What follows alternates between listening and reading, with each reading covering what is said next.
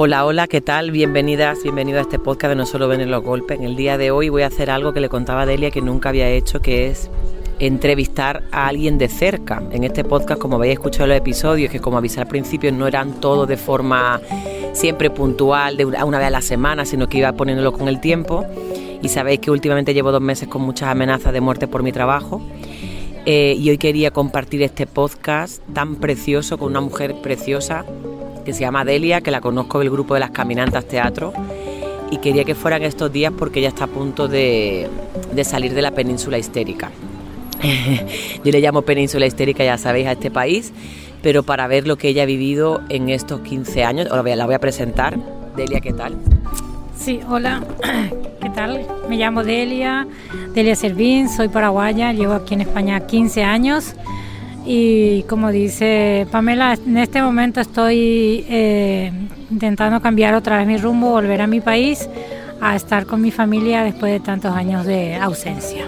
Acabo de conocer de tu parte, Delia, que tienes eh, ancestras y ancestros de parte de tu madre, ¿no? De padre, de, mi madre, de mi madre. ¿De qué país? De Líbano. Qué fuerte. Tengo descendencia libanesa. ¿Pero porque tu mamá nació, lo es? Eh, mi abuelo era libanés, se fue a Paraguay, conoció a mi madre y ahí nacimos nosotras todos. Y mis hermanos son todos parecidos a los libaneses. Sí, es que yo desde que te conocí te lo iba a decir, pero claro, las preguntas que una nunca hace por no sonar como pues racista de pero tus rasgos son latinos pero tienes algo como la piel color que es como que me llevara no sí la mayoría de la gente me, me, me, suele preguntar después de un tiempo también eso que tengo algo yo no tengo tanto, mi hermana tiene más rasgo de...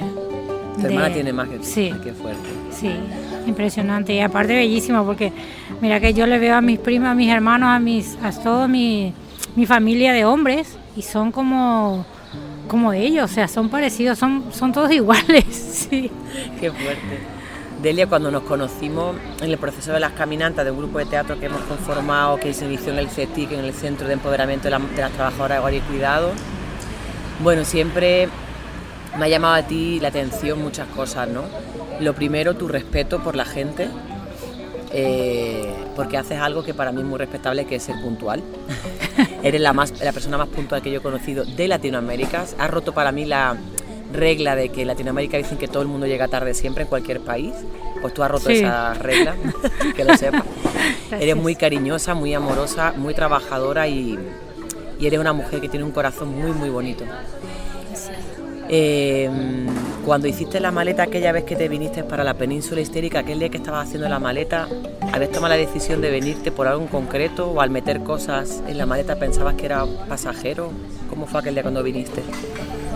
Bueno, la decisión de, de venir surgió así de un día para otro porque yo estaba bien allá en mi país, al principio económicamente bien. Yo eh, fui gerente de una empresa, o sea, trabajé muchísimos años en el, en el rubro de la empresa y mm, luego vino la crisis de mi país, eh, la situación económica ya no daba y yo tenía un nivel de vida alto, mis hijos también, entonces eh, trabajé, salí del trabajo porque se cerró, ya no, no podían seguir con la, por la crisis, pues fue a quiebra, entonces yo abrí mi propio negocio, abrí un bar y estuve ahí, pero como la crisis iba tan, era tan pesado, no, no justificaba mi nivel de vida para mis hijos.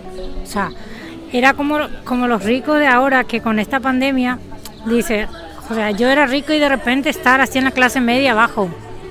Entonces, es que no me puedo permitir, o sea, no me puedo permitir, decía yo, era. Entonces, el negocio funcionaba, pero me daba para vivir dignamente, o sea, lo justo. Pero como mis hijos estaban acostumbrados, yo también de tener cuenta bancaria, tener tarjeta, tener un auto, tener una casa, o sea, y colegios privados, todos los dos, o sea, era, era impresionante y de repente entonces uno, yo me quedé así como, como nublada el tema de qué hago ahora, porque este dinero que ingresa acá no me da lo suficiente para que yo pueda seguir atendiendo la vida de ellos. Entonces, como mi hermana está aquí, entonces me dijo, ¿por qué no, no vienes aquí a, a probar? Porque eh, aquí te va a ayudar mucho a, salir adelante un poco porque la verdad que yo no tenía problema económico, decir que tenía deudas, no tenía deudas, tengo casa, tenía coche, tenía todo, pero ese vivir mensual no me alcanzaba. Entonces mi hermana me dice, aquí vas a poder ganar bien y por lo menos en dos, tres años te puedes volver con un dinero ahorrado para que puedas seguir. Vale, entonces yo dije, bueno, no hay problema, vengo, ella me, ya tenía todo mi trabajo y todo, hice los planes. Em, por supuesto que tuve que vender el auto para comprar el billete justamente para no tener esas deudas que tiene mucha gente, porque mis hijos se iban a quedar en la casa de, mi, de mis hermanos. Entonces tampoco para qué dejarles, ¿verdad? Entonces nada, y eso, decidí, eh, no lo pensé mucho porque dije es por el bienestar de la familia, por ellos, por ellos principalmente, porque a mí ya, yo ya pasé de ser pobre a ser rica porque fui pobre siempre. Entonces estudié, me sacrifiqué yo muchísimo, a pesar, justamente el otro día me dijo mi hermano, tú eres una mujer valiente porque entre la pobreza que teníamos, que mi madre no nos quería mandar a estudiar, yo trabajé de mañana a tarde, estudiaba de noche, o sea, y me, y me saqué la licenciatura en administración de mi esfuerzo, yo dejaba de comer todo porque mi madre me tenía que darle el sueldo a ella mensualmente, entonces yo dejaba lo justo para mi pasaje del mes y, mi, la cuota de la facultad. Entonces, eh, no me sacrifiqué porque yo quería salir adelante, yo quería ser alguien, o sea, ese era mi sueño, ser alguien, una profesional. Entonces, cuando yo entré en esa situación, pensé lo mismo, yo quería que mis hijos sean unos profesionales, que sean buenos, porque ya iban por ese camino, pero se los iba a cortar, porque en mi país, si yo me quedaba, ellos no iban a seguir estudiando, iba a ser todo, aparte de un cambio de radical de ellos, entonces yo vine y me pensé solamente en ellos. Decía, este dinero que yo gano es para ellos, para el bienestar de ellos. Ellos se, lo, se, merecen porque siempre fueron buenos chicos, buenos alumnos, buenas personas, porque yo me separé, porque mi marido no, no me ayudaba en nada. Me separé cuando ellos eran, cuando el niño tenía un año y ella tenía ocho años. Entonces prácticamente yo era la que hacía todo. Entonces yo creo que se merecían lo mejor. Entonces, nada, de que vine por eso pensando en ello y, me costó muchísimo adaptarme al cambio de trabajar en una oficina de gerente, vivir una vida de, de, clase media para arriba en mi país y venir acá a ponerme el uniforme ese primer día fue... Porque una, una cosa es tener el uniforme coquetita, flaquita, con tacones y todo, y venir a usar el uniforme. No, no me pareció mal, o sea, no me pareció que era ofensivo ni nada. Solo que el, el uniforme de empleada del hogar.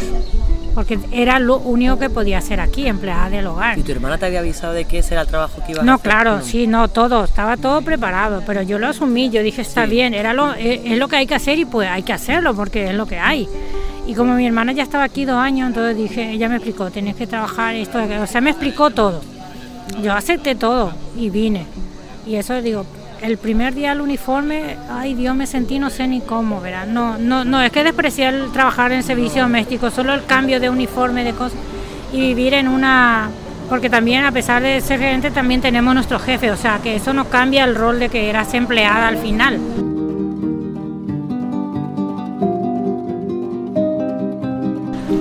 País tú tenías tus jefes también. ¿no? Claro, porque el que otro se trabaje en una empresa no quiere decir que no tenga su jefe, hasta el dueño de la empresa o otra vez el, el presidente, lo que sea sobre. Y aquí era prácticamente lo mismo, solamente que la diferencia que eras empleada y, eh, de hogar y el otro la empleada del empleador, que, pero en una casa. Y hay otra cosa que, que yo no sé, nunca he contado.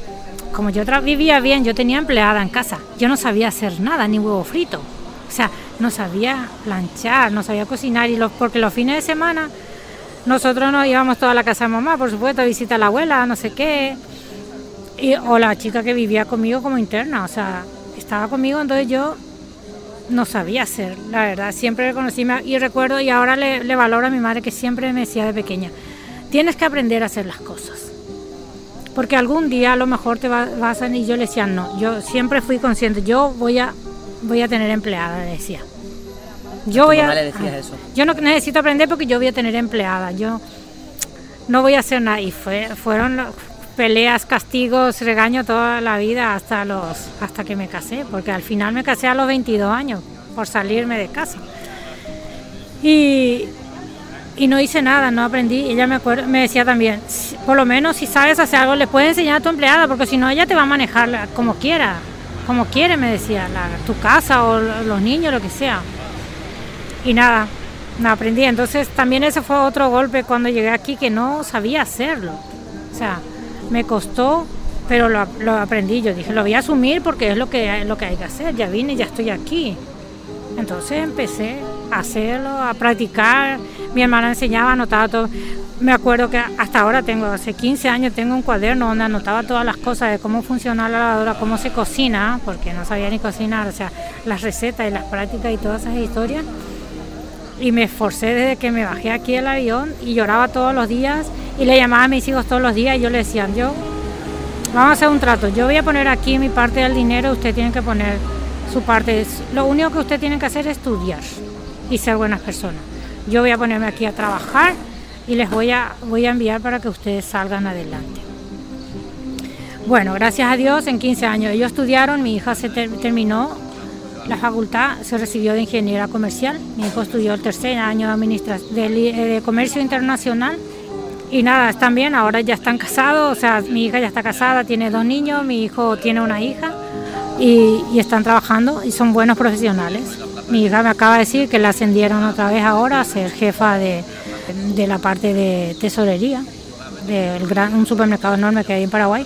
Y mi hijo está trabajando en una agencia de seguros que también está ahí subiendo poco a poco. Un orgullo porque a pesar... llegaste aquí, ¿cuántos años tenías? Perdón que te corte. ¿Cuántos años tenías cuando llegaste? Eh, tenía 39 mm, y ahora tengo 54 has dejado, pues claro, unos 15 años de tu vida de una etapa como muy importante también, ¿no?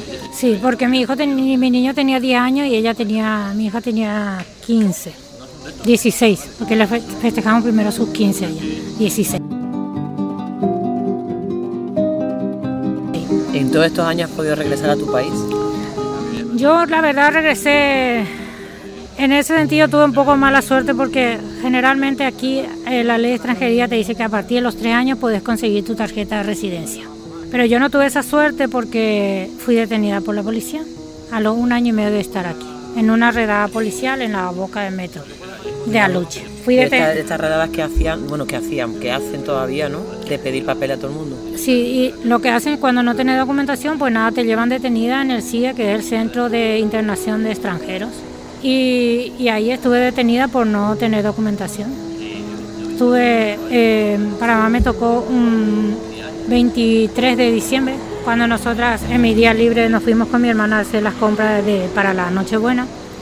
Y estuve detenida dos días, pero en la cárcel, porque al final es una cárcel, aunque ellos digan que es solamente una cosa, es una cárcel porque eh, son recuerdos que, que no me gusta mucho meterme, porque aunque haya pasado pasó 12 años de eso. Todavía cuando lo revivo me, viene porque es una cárcel donde primero te hacen el te tratan como si fuera un delincuente, porque a pesar de que ellos saben que somos empleadas del hogar, que somos inmigrantes, que estamos para trabajar, eso a ellos no, le no, les, no les importa, no les pregunta, solo te tienen porque dicen que hay que cumplir la ley. Entonces lo primero que te hacen te fichan, te sacan la foto, te ponen la, te sacan la huella. Luego te pasa, pasamos a una, una, una piecita, una habitación donde te hacen el control, el chequeo por si no llevas nada. Te sacan prácticamente todo, te desnudan, te revisan, porque a nosotros nos toca una mujer, pero a los hombres les toca un hombre, pero te revisan como si fuera que llevas droga, no sé, adentro. Tu cuerpo, ¿no? Eh, claro, dentro de tu cuerpo, en alguna parte.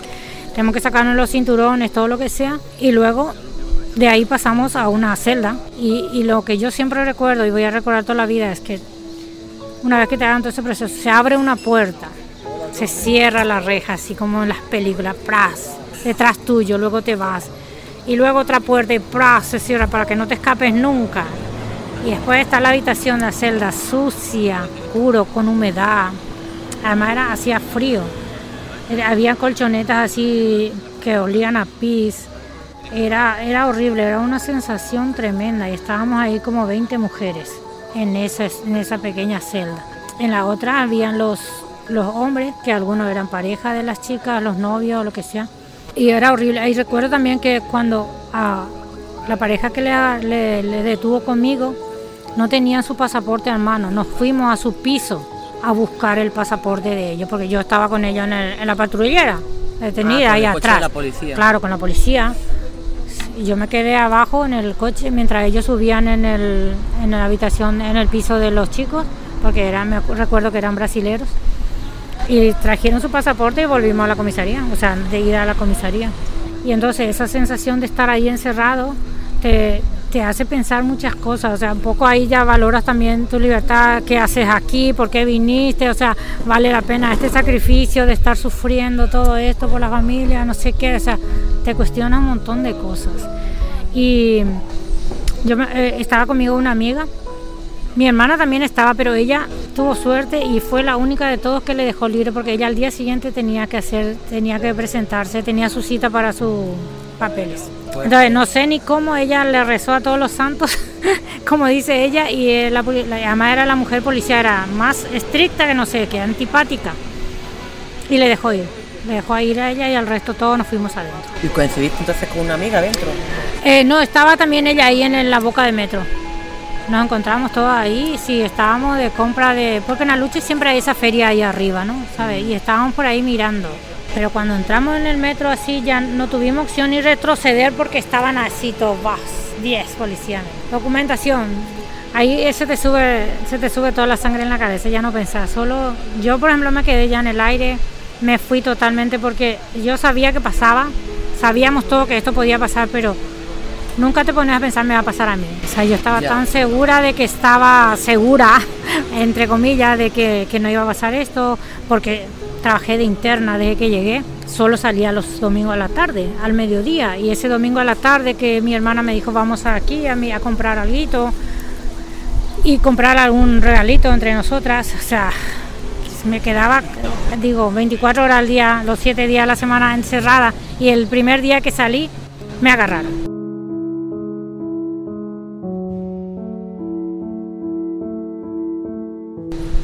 Bueno, entonces el tema de, la, del- de estar ahí en la celda fue horrible. Las chicas me acuerdo que la tomaban muy bien, ellas cantaban, se reían, hacían chistes. Me acuerdo que la policía del fondo decían, ay, pero estas qué les pasa que están tan felices. Gritaban las mujeres, policía. Y yo me acuerdo que yo me quedé en una esquinita, me puse a rezar, a llorar, a pensar ahí, Dios, o sea, me, me quedé bloqueada totalmente. Ya, y no podíamos irnos al baño, no podíamos irnos al baño. Entonces, eh, como eso fue a las 11 de la noche, recién al día siguiente, a las 9 de la mañana, que vino eh, a un policía y todas le decíamos, por favor, que nos deje ir al baño, que no podíamos estar ahí, ¿verdad? Y seguir así. Y, y nada, el, chico este fue muy bueno, muy majo, como dicen aquí, eh, nos dejó ir al baño por turnos. Y además yo no sé ni dónde podíamos irnos más, si no podíamos salir dos puertas cerradas. Nos fuimos al baño, nos trajo un- lo que se sirve ahí, un zumito y una galleta. Y, ellos dijeron, bueno, ahora vamos a esperar a ver si algún oficial, eh, abogado de oficio les da, tiene turno para que les atienda, para que le hagan la orden de expulsión. Porque eso sí o sí hay que hacer. Y la que tiene suerte sale hoy o se queda allá adentro. Entonces esperamos, yo creo que a eso de las 12, la 1 eh, o las 2 de la tarde, no sé, vino un, vino un oficial de, de oficio. El señor empezó a traer la, orden, la, la- la nota, porque eso hay que preparar todo un montón de cosas. Y me trajo, nos trajo, empezó a llamarnos. ¿verdad? Y entonces me tocó a mí, por suerte, me llamó y me dijo, mira, esto es eso, tienes que firmar, me sacaron, me sacaron el documento, la copia del pasaporte y todo. Y por, por hoy te vas. Pero vamos a esperar que venga la orden de expulsión, porque te puede salir multa o una orden de expulsión decretada por el Estado, que eso significa que cuando te salga te tienes que ir del país ya. significa que cuando te, saca- te sacan del país por orden de expulsión no puedes regresar. No, no puedo regresar entre años y no lo, y además si te vas por orden de expulsión te vas de- con las con las esposas en la mano en el avión. O sea que no es que te vas normal, decía, ah, vale, me expulsaron, me siento, me voy a la, la- como si fuera una turista, no, dice que te vas expulsado, expulsado con las manos, detenida, o sea, con las como si hubieras esposas. cometido un delito Sí, de, como- de matar sí, a alguien, de sí, robarle a alguien, cuando no, has- no has hecho eso. y, y te bajas allá en tu país, te bajan, dice, y te sacan ahí las cosas delante de todo el mundo. O sea, yo eso lo único que decía, no puede ser Dios que no me lleven en ese sentido. Bueno, pero, pero para mi suerte me salió orden de expulsión decretado por ley. Me tenía que ir. ¿Te Me, salió? me salió orden de expulsión. A, lo- a mi amiga, a la chica, le salió multa. Ella pagó la multa y se liberó. Yo no. Entonces el abogado me dice, me llama, me dice, Delia, tenemos un problema, te ha salido de expulsión, pero yo no sé por qué, no, no voy a permitir que esto te pase. Me dice, vamos a recurrir, vamos a irnos a, a juicio, me dice. Mi hermana ya tenía documentación. Me dijo, porque es que no es que salió al día siguiente. Todo este proceso de expulsión me llevó cuatro o cinco años. Entonces, me dijo, vamos a recurrir. Mi hermana tenía trabajo, aunque mis jefes cuando me, cuando me tuvieron, detuvieron, mi jefe me dice, le llamé, le dije, señor, me, detuvieron por documento. A, a, usted no se le ocurra decir que trabaja con nosotros. Nosotros para usted no existimos, mejor. Porque ellos iban a tener problemas.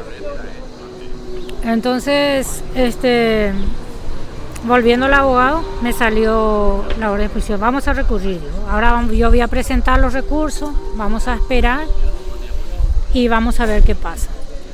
Me fui a juicio, después me llamó a un tiempo, me dice tenemos juicio oral en, Plaza España a las 9 de la mañana, no sé qué.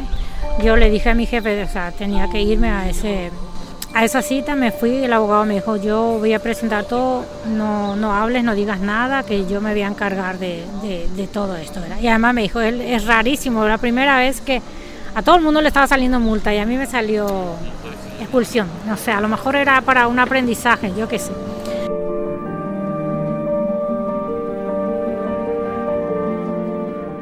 Entonces nos sentamos, yo el abogado y yo como si fuera acusada de algo, así como muestran en las películas, los jueces todos ahí arriba, el fiscal acusador aquí al lado, del otro lado, ¿verdad? Y entonces se presenta. Eh, orden de expulsión porque, porque por no tener documentación, por estar ilegalmente en este país y ta, ta, ta, ¿verdad? Entonces el abogado, el fiscal acusador dice, ella es una inmigrante ilegal, viene aquí a robarnos nuestro trabajo, que le expulsen, decía el fiscal. Como en las películas. Sí, como en las películas. Y eso me pasa porque yo soñaba tanto ser como las películas. Yo creo que por eso me metí al teatro. Bueno, entonces yo miraba y el abogado me decía, me agarraba así el brazo y me decía, tú no digas nada, ¿eh? cállate, no digas nada que yo me encargo de esto. Y el otro, él seguía la, el fiscal, las veces que le tocó el turno, dos veces dijo lo mismo, ¿verdad? Entonces el abogado dijo, que, que, que, no puede ser, que, que, yo tengo familia aquí, que tiene documento, que no tengo antecedente penal, que soy una buena persona, que no hago nada, o sea, presentamos todo y que ya llevaba, en ese tiempo ya llevaba como tres años ahí, aquí creo que cuando hicimos el juicio. Presentó los documentos, vamos a presentar todo, vale, listo, no hay problema, dijo, presentaron todo. Me fui yo, dijo, ahora dijo el abogado, bueno, esperemos que, que salga todo bien. Bueno, felicidades, me salió otra orden de expulsión. Fue denegado mi orden de expulsión. Dos veces me expulsaron. Y el abogado dijo, no, me, no voy a dejar esto que pase así. Tuviste tanta mala suerte que por eso me agarro contigo. Es que no voy a permitir, dice el abogado. No, abogado de oficio. Muy bueno. Y me dijo, voy a volver a recurrir. Que no puedo dejar, no puedo, no puedo dejar que te vayas así, me dijo. Lo único que te pido que no salgas a la calle por nada del mundo, porque si te agarran ahí sí te llevan directo sin nada al aeropuerto. Eso hizo que yo estuviera como cinco o seis años encerrada en mi trabajo, ya no salía ni los domingos a la tarde, no salía ni al parque, ya me quedé, ahí ya me envolví, me hice un mundo en mi cabeza, como decía, mi burbuja. Mi jefe me decía, Delia, tú eres un autista, es que no hablas, no sales. Yo no tenía más eh, ganas de, nada, solo decía y, pensaba, mi hijo no, no sabía nada, a nadie se lo conté. Yo solo le enviaba todos los meses para que ellos sigan estudiando, para que no les falte ropa ni comida. Y, ellos estaban haciendo bien su parte y yo mi parte supuestamente, ¿no? A pesar de todo eso. Y el abogado y recurrió, esperamos, dijo, vamos a esperar la sentencia. Después de siete años, o sea, a los siete, ocho años o nueve, me salió, por fin se liberó y me dijo que salió multa vas a pagar una multa. Y, además me consiguió la multa de la, de la vieja escuela, 300 euros, porque en esa época ya se pagaba 600 euros. Entonces me dijo, voy a pagar la multa y con eso ya te vas a liberar. Vale, pagué la multa, le, le, agradecí muchísimo al señor que me haya para más, ni siquiera le podía, le pagaba nada, no quería nada, solo él, él vio que yo no me merecía estar así. Entonces pagué la multa y me liberé. Pero ¿qué pasó? Que cuando eso ya pasó 10 años, 9 años, no conseguí papeles. El contrato para hacer mis papeles. Entonces, en el trabajo que estaba, porque salí, me operé, perdí mi trabajo por eso, porque ellos no querían respetar mi tiempo de reposo, ellos creían que yo quería salir, o sea, se armó una cosa, yo psicológicamente me, afectó porque me habían hecho, me habían operado porque tenía principio de cáncer de útero. Me tuvieron que cortar todo para evitar. Entonces mis jefes no creían y me, me salí de ahí. Yo no sabía mis derechos. Después de cinco años, después de todo lo que hice por ellos, ni un duro no me dieron. Me dejaron en la calle. Aparte, se enojaron conmigo.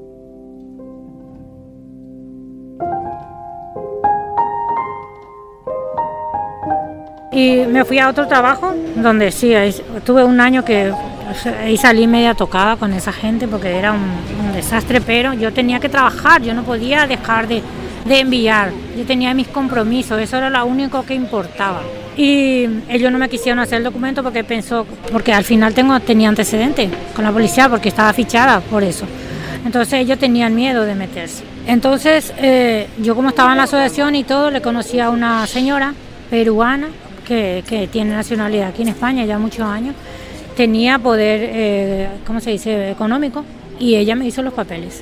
Trabajé con ella por unas horas, ella me justificó todo y presentaron y me salió el documento con ella. Y por eso tuve los documentos. Entonces, a los 10 años después de salirme mi documento, me fui recién a mi país, 10 años después. Entonces, todos esos años, eh, o sea, no te imaginas todo lo que te afecta con la familia, por más que yo haya hablado y yo pensé porque ahora me doy cuenta que pensé que hacía lo correcto. Cuando me fui, mis hijos no querían saber nada de mí. El trato que me dieron Pamela.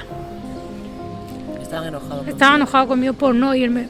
Y no les, mi hija me acuerdo que me dijo una vez, no me sirve nada que me envíes tanto dinero si nosotros te necesitamos aquí. Pero yo pensaba en ello en el futuro, porque si yo estaba ahí, no iban a tener ellos, porque la, tú sabes, aquí la facultad es como 900 euros y allá es la misma cosa, y además ella se fue en una facultad a lo mejor o privado y él también. Entonces mi hija me trató, Dios, era como volver a la cárcel del CIE. Pero lógicamente que ella no estaba, en ese momento no entendía, estaba sola y mi hijo también ya estaba en su mundo, o sea, totalmente me ignoraron, como si fuera que no me hubiera ido de ahí. Me trataron normal, como si nada. Yo a mí me dolió muchísimo, tuve ataque de ansiedad, me sentí mal. Por suerte que mis hermanos estaban todos ahí, estaba con ellos, porque yo tengo muchísimos hermanos. Pero yo no, ese momento no entendía. Yo, joder, yo me fui y dije, ay Dios, Diego después de años feliz, o sea. ¿Ibas de visita? ¿Tenías visita de vuelta, Delia? Sí, sí, solo un mes. Solo me podía quedar un mes, porque con la primera tarjeta solo te puedes ir un mes. Entonces, ese mes fue cortísimo porque a pesar del, del, trato que ellos me hicieron, yo era mi familia y yo tenía que estar ahí. Y bueno, pasó los meses, estuve compartiendo, hice todo lo posible, traté de sacar fuerza de donde podía, ¿no? Y tenía que volver, por supuesto que yo, bueno, adiós, gracias, chao, mamá, no sé qué. Y se terminó la historia, volví. Porque en ese lapso eh, o sea, yo tenía que seguir aquí porque dije, yo no me podía quedar todavía allá, porque al final no era ya por ellos, era por mí, yo no hice nada. Entonces dije, voy a volver. Ay, también mi padre que estaba muy enfermo, que tenía que ayudarle, mi hermana tenía cáncer y sabe que el dinero de aquí, o sea, ayuda muchísimo allá porque eh, no te da para, allá no daba para nada. Y como ellos empezaban recién a terminar la junta, iban a empezar recién a trabajar. Entonces recién iba a ser independiente. Y nada, después mi hija ya se tuvo pareja, ya tuvo el nieto y ahí ya nació el nieto. Ay, ahora se me olvidé mi hija, ya me acordé del nieto. Todo era para el nieto. Ellos se fueron, se mudaban en un alquiler. Por supuesto que ellos no van a pagar, podía pagar el alquiler. Yo pagaba todo el alquiler, le enviaba todas las cosas para mi nieto. O sea, la abuela es otra historia. No le podía dejar a mi nieto, o sea, y ya ahora trabajaba para el nieto. Y después mi hijo la misma cosa, tuvo una mala experiencia con una chica, con 22 años tuvo un niño, una niña, tenía que ayudarle a él, mi hijo también pasó mal, a pesar de que estaba mal con, por mí, también estaba mal ya por esa mujer, que le salió mal con una niña con 21 años, que estaba estudiando, que estaba recién trabajando. O sea, que fue un... Dice, tienes que planificar tu vida, no hacer ponerte objetivos. Entonces yo me ponía objetivos y dije, bueno, eh, yo cuando tenga 50 años, 45, yo ya voy a tener todo en Paraguay y me voy a ir a quedarme con ellos, a vivir mi vida, ¿verdad? Ya di todo. Pero no, no se dio así. Y cuando volví de Paraguay, eh, empecé a irme a la psicóloga porque quedé muy afectada. Primero por el tema de, la cirugía esta que tuve, que psicológicamente te afecta como mujer, porque dice que te tocan toda la parte íntima de la mujer que te cambia, porque ya no, ya no tuve la regla, entonces la menopausia ya me llegó antes. Un montón de cosas en mi, en mi vida que me cambió totalmente, o sea, se, psicológicamente. Yo vivía siempre metida en mi mundo, yo no me reía, eh, no hablaba mucho, hasta ahora me cuesta un poco pero intenté, lo que hacía era escribir, escribí un libro, escribía cosas, eh, dibujaba, empecé a dibujar, me desahogaba con eso, en ese, de esa manera, ¿verdad? Porque tampoco me gusta mucho salir, eso de bailar, divertirse, a tomar y eso no va mucho conmigo. Porque yo vine con la idea de que yo tenía un objetivo, entonces yo decía, yo no vine aquí para divertirme ni para bailar, o sea, yo me metí porque todo en Paraguay yo trabajaba 18 horas al día porque yo amaba mi trabajo, o sea, el trabajo era, mi, era un vicio para mí. Entonces yo trabajaba para mi familia, porque como yo fui pobre, yo dije, yo no quiero que ellos pasen por eso.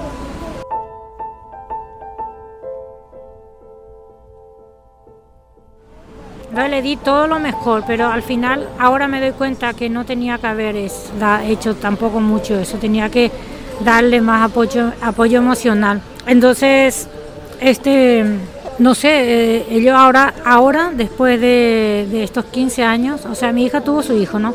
Y empezó a valorar un poco más lo que es ser madre, del sacrificio que hace una mujer por su hijo, porque a pesar de que yo le daba todo, inclusive le puse una empleada para que le ayudara, Después ella se dio cuenta que no es fácil criar a un hijo. Entonces empezó a cambiar ella conmigo, se fue a la iglesia también porque ella estaba muy resentida. Tenía un apoyo de mujeres que también tenía hijos de madre soltera y se dio cuenta del valor de muchas cosas. Entonces ella empezó a cambiar. Y entonces eso también a mí me ayudó otra vez a cambiar, a motivarme, a, levantarme también más porque todos los días era un esfuerzo levantarme y decía Dios me tengo o sea tengo que seguir por mi, ahora por mis niños, ¿verdad? porque ellos ya son mayores, ya no les faltan, ya trabajan y ya basta.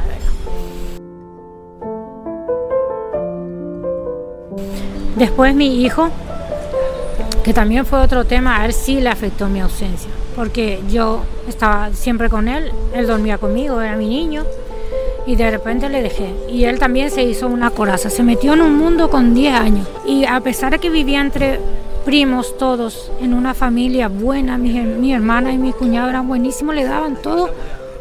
Mi hermano que está aquí, que es un pan de Dios, no pudo con él, él no se abrió, se entregó. Hasta ahora mi hijo tiene 25 años y él hasta ahora está en su mundo metido y encima dolido conmigo, no me perdona y me lo reclama siempre. Tenías que haberte quedado aquí y luchar como mis tías, dice, ¿verdad? Pero mis hermanas también son pobres y están lucharon a medias y entonces mis sobrinos la mayoría no estudiaron y donde se quedó mi, mi, mis hijos sí mi hermana no trabaja su marido apenas trabajaba pero sus hijos cuando crecieron empezaron a trabajar entonces más o menos ellos mismos solo así como yo se sacrificaron para estudiar pero como yo desde pequeño a mis hijos les di otra vida ellos no estaban preparados porque yo no les preparé para para defenderse solos eso te das cuenta con el tiempo. Yo no me di cuenta, yo no quería que ellos pasen lo que yo pasé intenté darle una vida que no era. Pero bueno, gracias a Dios, ahora cambiaron, se dieron cuenta de que no todo es, eh, es cosas materiales, ni, ni, el dinero, ni, ni estar como está, sino la familia. Entonces mi hijo tuvo muchos problemas con su hija, por la pequeña, por la mujer que no está bien de la cabeza, como le digo yo, le hizo sufrir mucho, se iba, venía, no sé al final él se quedó solo porque ella le dejó, se llevó a la niña, él se fue a vivir en mi casa, que como vivir fuera de Madrid. Y entre ir el trabajo y todo, compré un coche, le compré un coche, mejor dicho, estábamos pagando. Entonces era imposible que yo me fuera. Entonces él se, se, iba a la noche a casa, a, solo, sin su hija, después de estar así, con porque él, su hija era su vida era todo para él. Cuando la mujer le quitó, entonces él se quedó solo, tan perdido, así. En, una noche, un sábado a la noche, y no era la primera vez, chocó con el auto. un accidente que casi fue fatal, pero terminó, se partió la cabeza, el auto partió en dos, se, o sea, derribó una columna de la calle en la avenida principal, que eso aquí y en mi país, donde sea, es, se tiene que pagar porque hizo un daño a la vía pública. Entonces él Este se fue al hospital, se quedó mal, con la cabeza así abierta aquí allá. Por suerte no hubo daños graves, así que, pueda dejarle mal. Entonces estuve ingresado, yo me acuerdo que mi hija me llamó y me dijo, no te asustes, pero Miguel Ángel, yo le llamo Miguel Ángel, pero se llama Fernando Miguel Ángel. Me dice, Fernando, Fer, tuvo un accidente. no sé, entré en corto, eh, Pamela no sabía qué hacer y, me dice, es que, y además se durmió en el volante después de una fiesta. Entonces me dice, algo tenemos que hacer, es que no puede ser. Entonces yo le dije, bueno, le voy a traer conmigo. La voy a traer, porque es que no puede quedarse ahí, se va a perder más de lo que ya está perdido. Entonces me, me, habló mi, mi, hija y me dijo, tienes que llevarla, hablé con mis, mis cuñadas, porque ellas estuvieron con él en el hospital. Entonces me dijo, yo le dije a ella qué voy a hacer con él y me dijo, eh, le dije, voy a traerle, mejor llévale, mejor. Porque a lo mejor ahí él ve las cosas diferentes, porque aquí se va a perder más con esta chica. Entonces yo hice, le hablé a mis jefes, ese día le conté que estuve muy mal por, por eso. Y le dije, me gustaría traerles, pero es que no sé cómo voy a hacer para traerle. Me dijo, usted no se preoque. Y mi jefe me ayudaron a traerle me dieron el, me prestaron el dinero para el billete y yo hice todo. Había que sacar, contrarlo antes que él se reaccione bien, eh, teníamos que sacar el pasaporte porque no tenía nada eso, teníamos que eh, comprar algunas cosas para traje organizar todo. Y entonces eh, le envié todo el dinero y me dijo él, recuerdo que me dijo, ¿tengo opción de elegir? No, no tienes opción de elegir, le dije. Te vienes y te vienes. Entonces renunció a su trabajo. Hay otra cosa que Maramela tenía deudas. Impresionante la cantidad de deudas tenía y yo no sabía. Por todo, por esa chica, por esto, por aquello. Yo que sé qué lo que era su vida. Porque él no me contaba nada, él no hablaba conmigo. Y entonces eh, yo le dije, con más razón, ven. Le traje, vino, vino por Francia fue detenido ahí también porque era raro un chico porque él acababa de tener una operación y tenía, tenía como la cara todo hinchado, el pelo, parecía, parecía drogadito. Porque a los 15 días de salir yo ya le traje del hospital, de salir todo. Entonces le revisaron todo ahí, él tenía como turista todo eso y pasó. Eh, yo estaba segura que iba a llegar.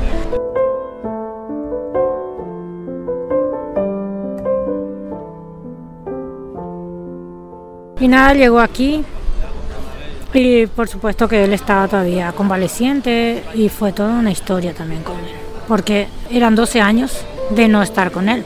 Entonces ya tenía su personalidad, tenía su vida y vino, tenía que estar conmigo en una habitación y todo el cambio de, dejar todo allá porque le dolió, de los dio desde que vino dejar su trabajo, dejar su hija, dejar sus amigos porque jugaba fútbol con, en un torneo de, de ex compañero de colegio. Y nada, llegó, desde que llegó fue todo un tema con él. A, a la una semana que discutimos yo le dije, mira, tienes boleta de vuelta, o sea, te vas. Si, si quieres irte, me va, porque, pero no te voy a enviar ni un duro más. No voy a enviarte, no voy a pagar tus deudas, porque el auto perdimos y todavía debía un año de auto de pagar porque el seguro no quiso reconocer porque no fue un accidente normal, fue un accidente que él se quedó dormido, esto no cubre el seguro. Y entonces, vamos, este, vamos que le digo yo, te, te quedaste un tiempo, pagamos toda tu deuda y empezamos a enviar dinero.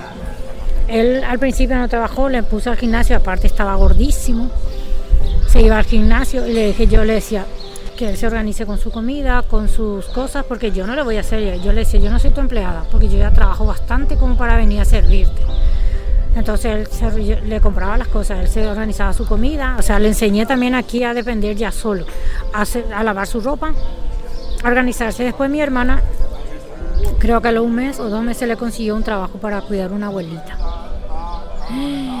Dios, Pamela, lo que fue eso para él. Después de ser un ejecutivo, venir así y tenía que aprender. Y le dije, se fue a la entrevista, él, yo le dije, tenés que aceptar porque con ese dinero si borras, podés llevar e irte tranquilamente cuando llegue el momento, porque él no se iba a quedar aquí, porque primero el tema de no andar sin documento, porque le llevé a la asociación ACEDOAC, estábamos ahí todos siempre, entonces él se enteró de todo lo que yo pasé con la policía, con los documentos, todo lo que yo viví, las chicas le contaron. Entonces él también ya se quedó un poco con ese tema de salir sin documento, aunque él es rubio de ojos celeste, o sea, no le iban a agarrar así porque no parecía latino. o sea, que podía andar libremente, sin despreciar, sin desprestigiar a los latinos, ¿verdad? Pero podía tener más, un poco más de privilegio, decirlo, en un sentido de que podía por su andar... color de piel y por claro, ojos. claro, por su color de piel, porque era blanco y ojos celeste. Entonces, eh, trabajó, se fue a trabajar de noche con una abuelita. Tenía que cocinarle, tenía que cambiarle el pañal, tenía que atenderle. Y entonces él me dijo una vez, yo creo que esto es un castigo para que yo vea valorarte y cómo tengo que cuidarte cuando seas vieja. Sí. Porque él seguramente en su mente estaba no pensando nunca cuidarme. Pues lo que le hice, porque siempre dice que, que las mujeres que le fallaron en su vida soy yo, su hermana y su mujer. Entonces, porque siempre soy yo primera. Porque él siempre me dice que yo no le tenía que haber dejado a él, porque yo, él era, yo era su vida. Y trabajó así, ya de mañana y tarde, porque a la noche le tocaba, entonces de mañana y tarde se iba al gimnasio, estaba por ahí, se organizaba ya él, de a, de a poco fue adaptándose al ambiente y nada, y eso se quedó un tiempo, después ya, ya en diciembre yo le dije, yo le decía, es que yo creo que tenés que volver por tu hija, porque ya me enteré que la chica tenía un novio que era agresivo y todo. Entonces yo no le decía eso porque él no quería escuchar. Entonces yo le decía, tienes que volver por tu hija para cuidarle, que no sea que te pase lo que pasó conmigo, contigo. Entonces, junta todo lo que puedas, tu dinerillo, y en todo ese año pagamos todas sus deudas. Impresionante, o sea, ya a mí no me quedaba ni para comprarme un chicle, como siempre. Entonces pagué todas sus deudas y yo le decía, pero ¿cómo pudiste ver? No, y ya ve, no sé qué, ¿por qué? Porque la chica tenía, volaba un poco alto, entonces él quería demostrar. Y cosas de jóvenes también que no piensan. Bueno, al final me dijo, me acuerdo que un día estuvimos hablando y me dijo que, que él se dio cuenta que él fue el que cometió todos los errores allá, estando aquí, porque le dolió estar aquí, se dio cuenta de muchas cosas. Se dio cuenta de todo el sacrificio también que yo hice por ellos, de que yo tenía que, que le di todo lo mejor que yo podía, porque las chicas le hablaron todo siempre de él, se fue en la, se iba en las reuniones, se iba en las reuniones del CETI, el CEPI cuando teníamos allá en Argazuela participaban todas las chicas, las señoras, todo por supuesto le querían y él le, hablaban, le contaban, le decían las cosas y escuchó los testimonios de todas las chicas, entonces eso le quedó, entonces él me dijo que, que él se dio cuenta de muchas cosas, que, que también él se dio cuenta que él allá en Paraguay cometió los errores, que él no, no hubiera hecho así si él hubiera pensado diferente, si no se hubiera enfrascado en tantas cosas que no tenían sentido. Bueno, entonces eh, que si quiero, quiero volver, me dijo. Entonces, en enero del año pasado compramos el billete, mi, mi hermano le buscó un billete barato para solo ida, entonces ya compramos el billete y dijo, bueno, me voy. Está, organizamos todo, se llevó su di- dinerillo que juntó para... En enero del 2020, en antes de la 2000 pandemia. antes de la pandemia. El 31 de enero se fue, cobró su sueldo y ya se fue. Sus jefes no querían que se fuera porque era muy buena, la abuela le adoraba, a pesar de que se peleaban, normal, ¿verdad? Entre los abuelitos. Y siempre le están esperando porque hasta ahora me dice, le dice a mi hermana si cuándo va a volver Fernando. Y entonces se fue el 31, bien, llegó, se fue flaquísimo aquí porque le hizo, aparte de hacer gimnasio, sufría muchísimo. Flaco, flaco se fue. Cuando llegó lo primero que su hija, su hija fue lo que, lo único que quería verle a su hija. El resto no le importaba. Y gracias a Dios se fue ante la pandemia, Pamela. Porque si él se quedaba, hubiera sido toda una historia. Porque su jefa fue la primera que agarró el COVID. Y a lo mejor si él agarraba el COVID me iba a agarrar a mí también.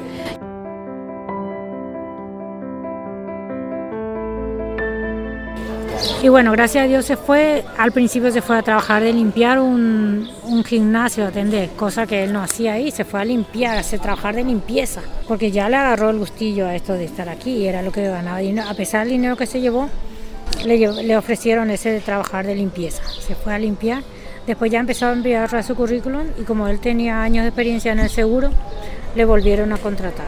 Entonces en febrero, al final de febrero, él ya trabajó en la agencia de seguros y luego vino la pandemia y se quedó por suerte a hacer teletrabajo, ya estaba contratado, o sea, los 15 días de prueba ya pasó y le contrataron justo cuando vino la pandemia. Y esas cosas, gracias a Dios, ya está trabajando, está muy bien en ese trabajo, está bien con su relación con su niña y él también está, está bien, me habla más que antes, está, está más tranquilo conmigo. Porque pasamos, hace- hace años, yo me fui a la psicóloga, yo quería que él se vaya, él me decía que no. Yo hice mucho, inclusive vine con Jimena para que me ayudara, porque es que no podía más, me estresaba, porque yo no sabía cómo cuidarle, o sea, cómo atenderle, porque son muchos años de estar allá. él solo y yo aquí sola, sin estar, inclusive me acuerdo que una vez me dijo que yo soy una cobarde, porque era mucho más fácil enviar dinero que estar ahí, o sea, me ofendía, me decía cosas, pero muy hiriente, muy hiriente, pero no porque él no me quería, sino porque es que él estaba herido también. Y como me dijo una psicóloga, lo que pasa es que cuando vos dejas a tu hijo allá, ellos se desconectan emocionalmente de vos, porque son muchos años, mucho tiempo de no tener ese contacto físico, eso afecta con el tiempo, afecta muchísimo. Y, ellos, eh, no es que vos dejar de ser su madre, pero pasar a ser como una persona más del entorno, porque ellos se cierran a ese dolor de no de sentir tu ausencia. Entonces, es todo un caos, fue todo un caos. Y, la, y cuando me fui, eh, y en el 2018, ya no, en el 2019 no me fui por eso, porque él estaba aquí. Entonces, ahora en el 2020 la pandemia, que me iba a ir, y bueno. Y entonces todo eso me dio a pensar que digo, no, la familia es, es más importante y, y me voy a ir, voy a ir a estar con ellos. Eh, me asusta la idea de dejar todo este de ganar el dinero, tener mi sueldo mensual, de pagar mis cosas o pagarle a ellos, entonces, pero digo, no, no voy a pensar en eso y me voy.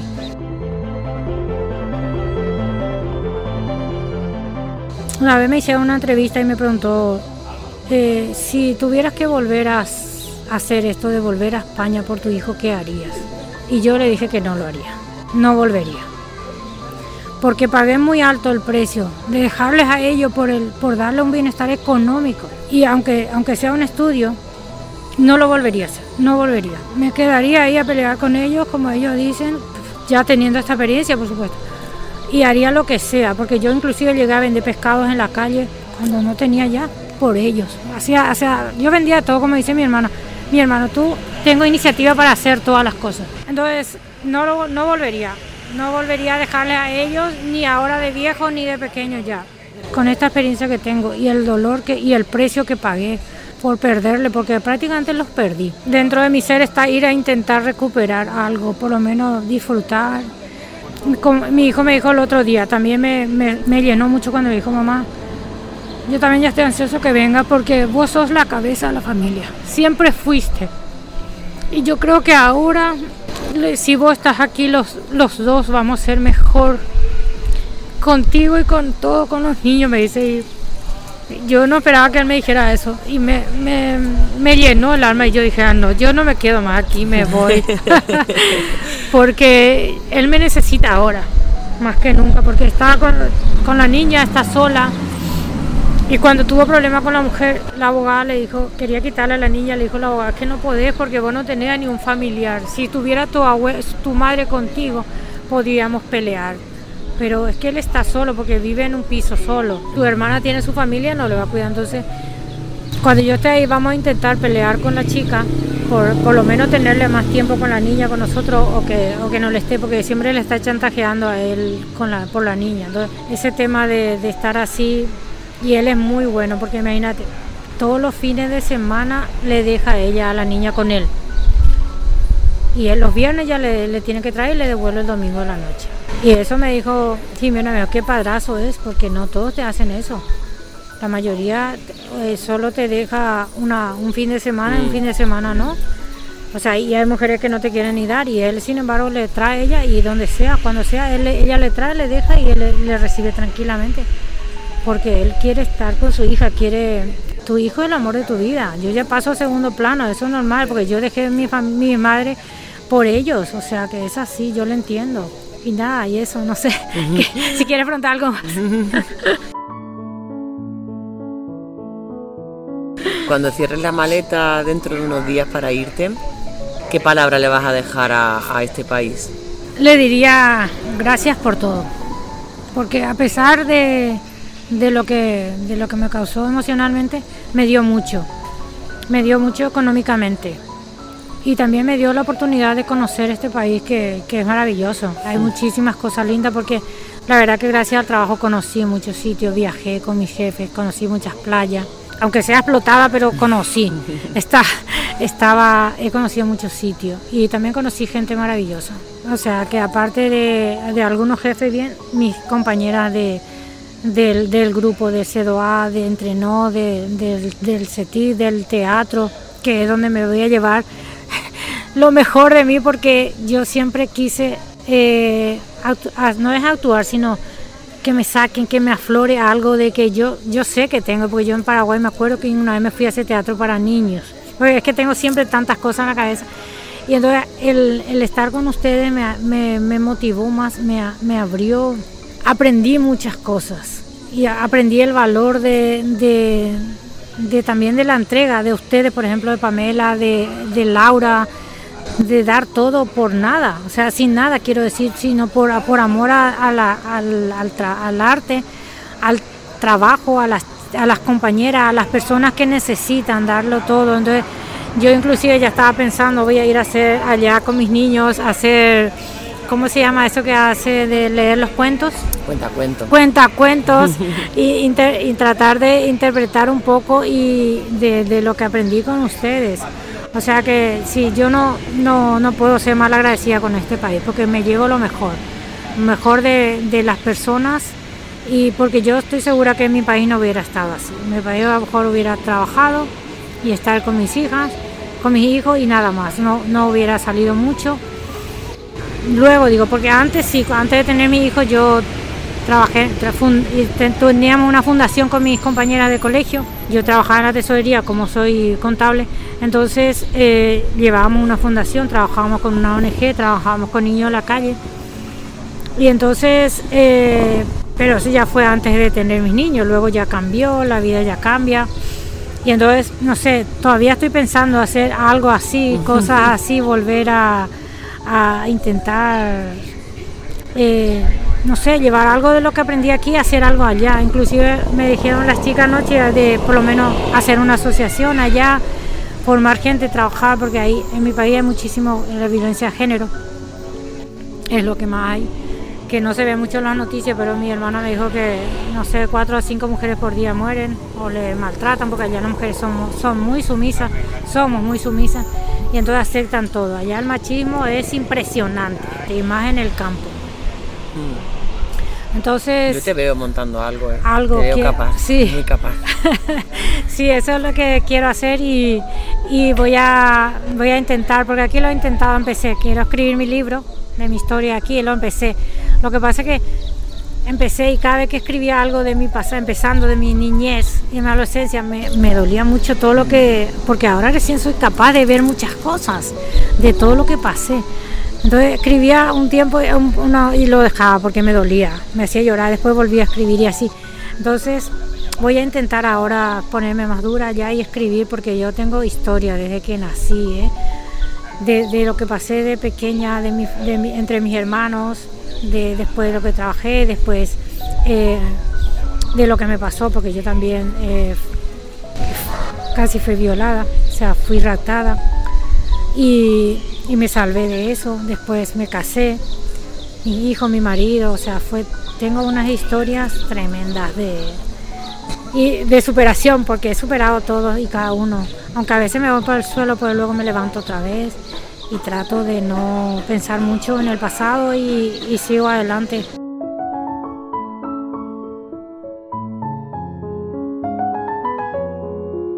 Delia, si tú hubieras leído un libro de alguna mujer que hubiera pasado algo parecido a lo que tú has pasado, ¿te hubiera servido haber leído el libro de alguien? Sí, yo creo que sí. Yo creo que sí. Es que por eso creo que no nos dejan contar nuestras historias, porque cuando escuchamos las historias de otros, como nos ayudan tanto a intentar al menos, si te pasa algo negativo en tu vida o cometes un error, pero teniendo la referencia de otra, como que rápido puedes como conectarte, como cómo reparar lo que has hecho, cómo ser mejor, ¿no? Cómo superar el, malestar, pero si tú no sabes nada de nadie, pues crees que solo tú eres la única, ¿no? No, en, el caso que a mí me pasó, por ejemplo, yo no dije nada porque yo, como pasa aquí, yo me fui a la comisaría a denunciar y la policía me dijo, ¿qué hiciste para que te pasara? ¿Por qué? O sea, el tema empezó, eh, fue así que yo trabajaba en el supermercado, salía a las 9 de la noche, ¿no? Y me acuerdo que estaba cansada porque tenía que irme a la facultad. Y eh, me quedé con unas compañeras ahí, tampoco suelo tomar mucho, pero estaba tan cansada, tomamos una cañita y yo creo que a las 11, a las 11 y media que tomé el último autobús para irme a mi casa, yo me iba en el autobús. Los conductores son todos conocidos de toda la vida que vivimos ahí en, en el caso. Entonces yo me subí en el autobús confiada, porque siempre fui muy confiada. Antes era mucho más confiada y amorosa y tierna. Y me quedé dormida en el autobús. Y el chofer me llevó. Me llevó lejos. Eran las 12 de la noche. En un bosque, en un lugar donde no se veía nadie. Y no te imaginas todo lo que peleé, luché con él para... A Mayo le conocía de toda la vida, de verle subir con él, de saludarle. Me peleé con él, no te imaginas, uña y diente para que no me hiciera nada. Y de tanto que grité, de tanto que peleé con él, al final no me hizo nada. Me llevó y me bajó frente a casa. Para que veas cómo sabía quién era yo. Y yo llegué todo traumada y o sea, no sé lo ni cómo llegué en casa. mi hermana me llevaron a la comisaría y me, me tomaron ahí el caso le di toda la denuncia del, conductor, del autobús, todo el número, todo lo que sea, y me preguntaban lo que hice yo, pero porque yo esa hora iba a estar sola en el autobús, no sé qué, no sé cuándo. Me dijo, tenemos que esperar, al día siguiente vamos a ver si... Y yo al día siguiente me fui a trabajar, eh, pero me, quedé traumada. Eh, desde ahí empezó mi desconfianza con los hombres, hasta ahora no confío. Siempre tengo un miedito de ellos. Y la comisaría preguntamos por qué pasó y dijo, no, que que negociaron con la empresa. Que el, que el chofer dijo que, no hizo nada, que no sé qué, o sea, no sé, ni ya no me acuerdo ni qué pasó porque ya hace 25 años, no, 30 años ya. Y yo tenía 21 años. Y se quedó así. Y desde esa vez no hablé más, no hablé con nadie, nunca a nadie le conté, me dio vergüenza. Tenía un novio cuando eso y mamá, mi madre me decía, para que vea la época de antes de mi país, me decía, si la gente se entera, si saben que eso así, ya no te vas a casar con nadie, que no puede ser, tenés que eh, callarte o no le digas a nadie y al final, por eso me casé con mi novio, yo no quería casarme, yo tenía otro objetivo. Yo me quedo con esta entrevista, Delia, con una palabra que me ha venido todo el rato desde que, desde que te empecé a escuchar, y es silencio. Has guardado mucho silencio en tu vida, en muchos momentos. Muchos. Mucho, eh, muchísimo. Creo que estás lista como para romper muchas cosas a tu manera, como tú puedas, como tú quieras. Como este podcast se llama como mi monólogo, se llama No solo ven los golpes. ¿Para ti qué duele, Delia, si no solo ven los golpes? Bueno, la verdad que golpes así físicos no recibí, pero recibí muchísimos golpes psicológicos desde el principio. Yo creo que lo que más duele son las palabras. Las palabras, eh, aunque no sean palabras agresivas, palabras sublimes, eh, agresivas cubiertas con ternura o con, ¿cómo decirlo?, con ironía o con hipocresía. Porque yo me acuerdo que mi madre fue tremenda conmigo y ella decía que era solo para que yo, yo creo que al final le agradezco también a ella porque ella al final me forzó, porque yo fui la única que más eh, recibí latigazos porque era rebelde. Y eso me, hizo que yo fuera luchadora, que sea fuerte, no como, como los demás. O sea, el que ella me decía no haga, yo ahí lo hacía, eh, porque ella no quería que yo estudiara. Ella decía que yo tenía que ser ama de casa, que tenía que prepararme para servirle a mi marido como hacía ella y mis hermanas. Entonces yo le decía no y entonces yo recibía castigo y cuanto más me castigaba más me empeñaba en estudiar y salir adelante. Y eso hacía, yo salía y, me daba igual no comer o no tener cosas, yo nunca, por eso es que soy súper sencilla, nunca me importó la ropa, jamás me acuerdo gastar en ropas para porque tenía que lo justo manejaba mi dinero entonces yo la ropa para mí pasó a secundario entonces yo solo invertía en mi estudio mi estudio, luego ya a mis hijos, porque después con 23 años nació mi hija y entonces tenía que ya y terminé la facultad con ella. O sea, yo estaba embarazada el segundo eh, embarazada de ella. Luego cuando terminé ella ya estaba y recibí la mi certificado con ella en brazos. Porque dije, yo no voy a dejar, yo, yo vivía con mi suegra, le dejaba a mi hija con su papá, porque yo tenía un objetivo. Yo tenía que recibirme y eso es lo que hice y con ella. Y seguía así. Mi marido es alcohólico, fue tremenda mi vida. Con ella, con mi niña pasamos mal, pero luego nos ya lo dejé, o sea, lo dejé un día y se fue y mi hija me, me dijo gracias, por fin se terminó todo. porque estaba cansada de escuchar los gritos y las peleas entre ustedes. Y ella también se quedó traumada con ese tema, pero luego con el tiempo fue superando. Pero también ella, como decía el silencio, ella también mucho se cayó, mucho sufrió mi hija con eso, porque yo pensé que estando con él, la familia había que defender, porque además yo tenía, tengo una familia muy tradicional y mi mamá me decía que una madre, una, y mi suegra, que una mujer separada está mal vista, que el hombre ya no me va a respetar, que nadie me va a querer, que no puede ser, que mi hija va a tener un mal ejemplo. Yo aguantaba todo, hasta que un día le dije a mi mamá que me iba a separar y casi murió de un infarto, simuló un infarto creo, y entonces no pude dejarle, porque se iban a morir mi mamá, mi hermano, eso casi me, me crucificaron viva. Entonces yo le dije, bueno, vale, entonces él simulamos una relación en casa, pero era horrible. Es una historia de vida que realmente tendría que escribirlo porque pasé de todo. ¿eh? Y sufrí y me las tragué todas. Bueno, yo me quedo por eso con, con, con, eso, ¿no? con la superación, me quedo con tu superación, me quedo con que vas a romper ese silencio, de verdad, te agradezco un montón que hayas roto el silencio porque hablar en una entrevista ya públicamente de la ruptura de un gran silencio, creo que puede ser una de las cosas que te haya también dado este país, la distancia, poder hablar de esto con distancia. Sí, ¿no? y, y, superar, porque si realmente si yo estuviera allá hubiera estado, quién sabe cómo hubiera estado a esta altura ya, peor, a lo mejor estaba enferma, yo qué sé, porque yo me tragué muchas cosas, sí. Y aquí tuve la oportunidad de, de, conocer gente que me, apoyaron, porque mira que yo inclusive no, no, peleaba por mis derechos, no sabía nada. Yo me dejé, yo a mi jefe todo le decía, vale, bueno, no hay problema, o sea, aceptaba todo. Hasta que aprendí realmente que aquí hay cosas que, que hay que decir no. Y entonces ahí también fui cuando me fui superando porque hice muchísimas terapias. Inclusive hice eh, terapia para para superar ese tema de la violencia que yo tuve desde, niña y después lo que me pasó de joven y luego de casada, porque mi marido también era tenía que dejarme someter por él, porque estaba casada con él. Entonces fueron muchas cosas y aquí aprendí muchísimas cosas, realmente a valorar, a ver, a... Y yo creo que eso también se lo vas a regalar a tus hijos y a tus nietos. Sí, sí, sí. Yo creo que eso es el regalo más grande que vas a hacer y lo bonito que da este país.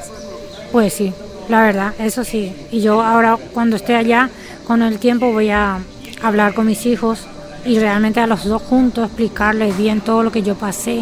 Eso es. Y que, y que valore también que, que ellos tienen que vivir su vida, no solo por los hijos, porque mi hija ya veo que sigue por mi camino, porque su hijo, su hijo, su hijo, y, y se está olvidando un poco de su marido.